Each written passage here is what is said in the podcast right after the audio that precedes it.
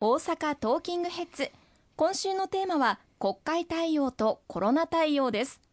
まずは17日に通常国会が召集されましたが今後の流れを教えていただけますか？はい。あの先ほどおっしゃっていただいた通り1月17日に第208回通常国会が召集をされました。会期は通常国会は150日間ですので6月15日が閉会日となります。で延長がなければ夏に行われる参議院選挙は7月10日に投票日を迎えるという日程があほぼ確定したというふうに言えるかと思います。まず通常国会の前半では先ほども申し上げました通り来年度予算そして税制改正法案これらを成立を図かっていくということが最重要課題となってまいります。ただ、今年はあの例年と違いますのは、例年ですとこの通常国会の幕開け当初に年度の補正予算をまず通してから来年度予算の審議に入るということが多いんですが、今回は昨年の年末の臨時国会で令和3年度補正予算通しておりますので、今回の通常国会では最初に所信表明演説、そして各党の代表質問が行われて、その後に来年度予算の審議にすぐに入ることができると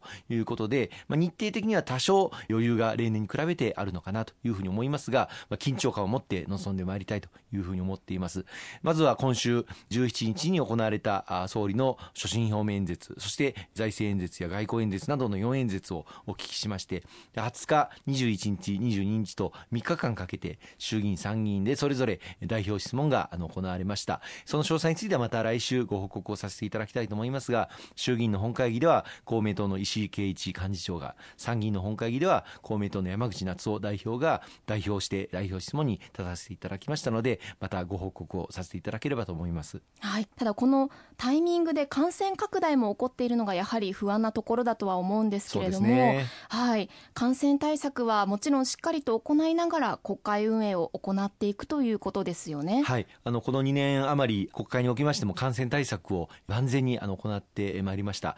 例えばまあ象徴的な例なんですけれども、国会の召集日には参議院の本会議場で衆議院参議院の全議員が集ってまた天皇陛下をお迎えしての開会式というものがあの行われるんですがあの参議院の本会議場に衆参の国会議員全員が集うともう満席になってそれこそ密そのものという状況になりますのでここ2年間はずっと代表のメンバーだけが参加をして天皇陛下をお迎えしての開会式を行っているということが続いています。また、参議院の本会議の椅子の座り方も、この2年間ずっと工夫していまして、一席ずつ空けて座って本会議を行っておりますし、例えば予算委員会なんかですと、答弁者と質疑者の間にアクリル板、大きなアクリル板を置いて、飛沫が飛ばないように注意をしていると。当然ながら、ま全員マスクをつける、あるいは手指消毒を各あの会場に入るためにある、こういったことを徹底してあの行わせていただいてますね。なるほど。まあ、多くの制約がある中で、通常国会を行われているということですね。はい、やはり多くの方が気になっているのは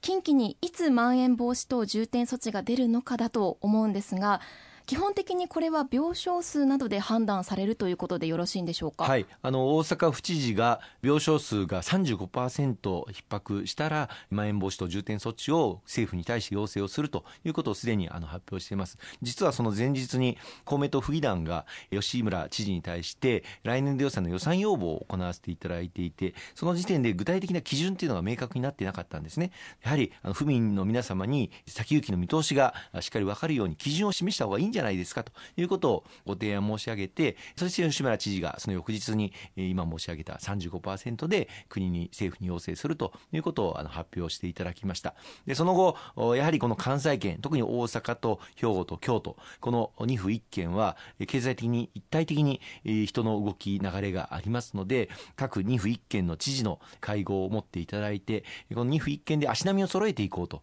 つまり2府1県の中のどの自治体がまん延防止等重点措置を要請すると決めたとしてもやはりその2府1県で一緒に要請をしようと。いうこと、また、もし政府が適用した場合の対応措置についても、足並みを連携をして揃えていこうということを確認をしていただいております。まあ、今この収録段階で決まっているのはそこまででして、放送段階ではもう少し具体的な動きが出ているかもしれませんけれども、またご報告をさせていただければと思います。もう日々状況が変わっていくので、まだまだちょっとわからないところもあると思うんですが、仮にまん延防止等重点措置が発令されたら、大きく変わる点というのはあるのでしょうか？そうですね。あのまん延防止等重点措置は発令された都道府県の中でどの市町村に適用するかということを細かく決めることができます、まあ、感染の状況によって例えば以前であれば大阪市内だけの飲食店に時間短縮要請をお願いをしたりとかやったこともありますがまだ今後具体的にどのような行動要請行動変容をお願いするかということは明らかになっていません。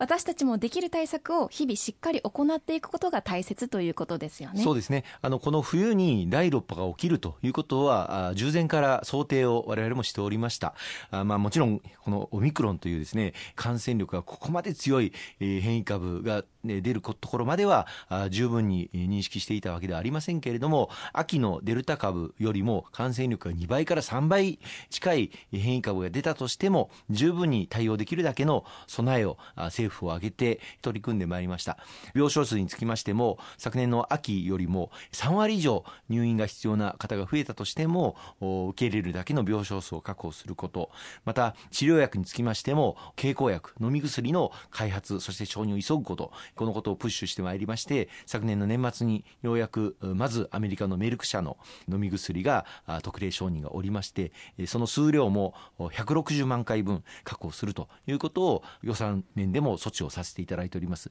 それに加えて現在承認手続き中のアメリカのファイザー社の飲み薬につきましても、まあ、承認はまだ降りていませんが200万回分確保するだけの予算措置をしておりますそしてさらに日本の国産の飲み薬承認が非常に期待されているわけですけれども準備が前向きに進んでいるというふうにあの聞いておりますのでこれも力強く後押しをしていきたいというふうに思います、まあ、このようにあの治療薬の面では随分と前回の秋の、まあ、デルタ株の感染の状況に比べると改善した面もあるということは一つの安心材料ではないかなと思います。でもう一つは3回目のワクチン接種。これもあの昨年の12月1日からスタートいたしまして国と地方自治体が連携をしてこの3回目のワクチン接種も今着実に進めさせていただいております。高齢者の方などご自宅に接種券がすでに届いていらっしゃる方もあのいらっしゃるかと思います。2月頃から本格的に高齢者の方はじめ接種があのスタートしてまいるかと思いますのでそうした方々の接種が円滑に受けることができるように進めてまいりたいというふうに思っていますこの3回目のワクチン接種につきましても1回目2回目同様に全額国費負担でつまり無料で国民の皆様に打っていただくと打っていただくべきだということを強くあの訴えさせていただいてその道筋もあのつけさせていただいたということも合わせてご報告をさせていただければと思います。はい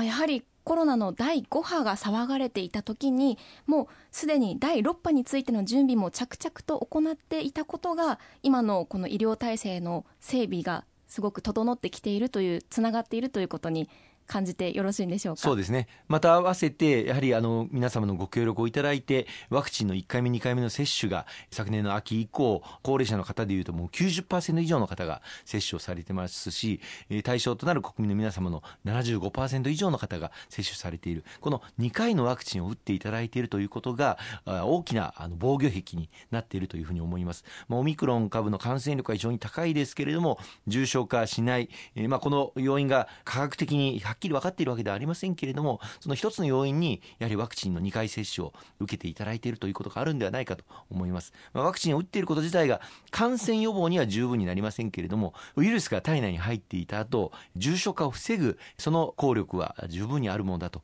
いうふうに思っております。3回目の接種をしていくことまたまだ打たれてない方への接種を進めていくことでさらにコロナとの戦いに打ち勝つそういう時に向かって進めていければいいなと思いますね。はいなるほど。そしてそのワクチンなんですけれども防衛省自衛隊は3回目のワクチン接種を大阪でも実施いたします、はい、大阪市中央区の堺筋八木ビルを会場候補とし2月7日月曜日から接種開始に向けて準備中ですとツイートされていますがはい。あの実は私公明党の今安全保障部会長をさせていただいておりましてさまざま日本の平和と安全また防衛省自衛隊の取り組みについて担当させていただいております、まあ、ワクチンの1回目2回目接種防衛省自衛隊が本当にあの尽力をしていただいて整然と運営している状況というものに感銘を受けた方も多いんではないかと思います。その1回目2回目もやっていただいたんですが、まあ、3回目を防衛省自衛隊があワクチン接種をするかどうかっていうのは決まってなかったんですが、私はぜひともやるべきだということを強く、えー、申し上げておりまして、えー、今回3回目のワクチン接種についても、東京のみならず大阪でもやるということを決めていただいたこと、えー、大変高くあの評価をしています。あの、おっしゃっていただいた通り、2月の7日月曜日から接種開始できるように今準備を進めております。まあ、予約も2月4日から始まる予定ですけれども、なかなか予約が入らないという状況、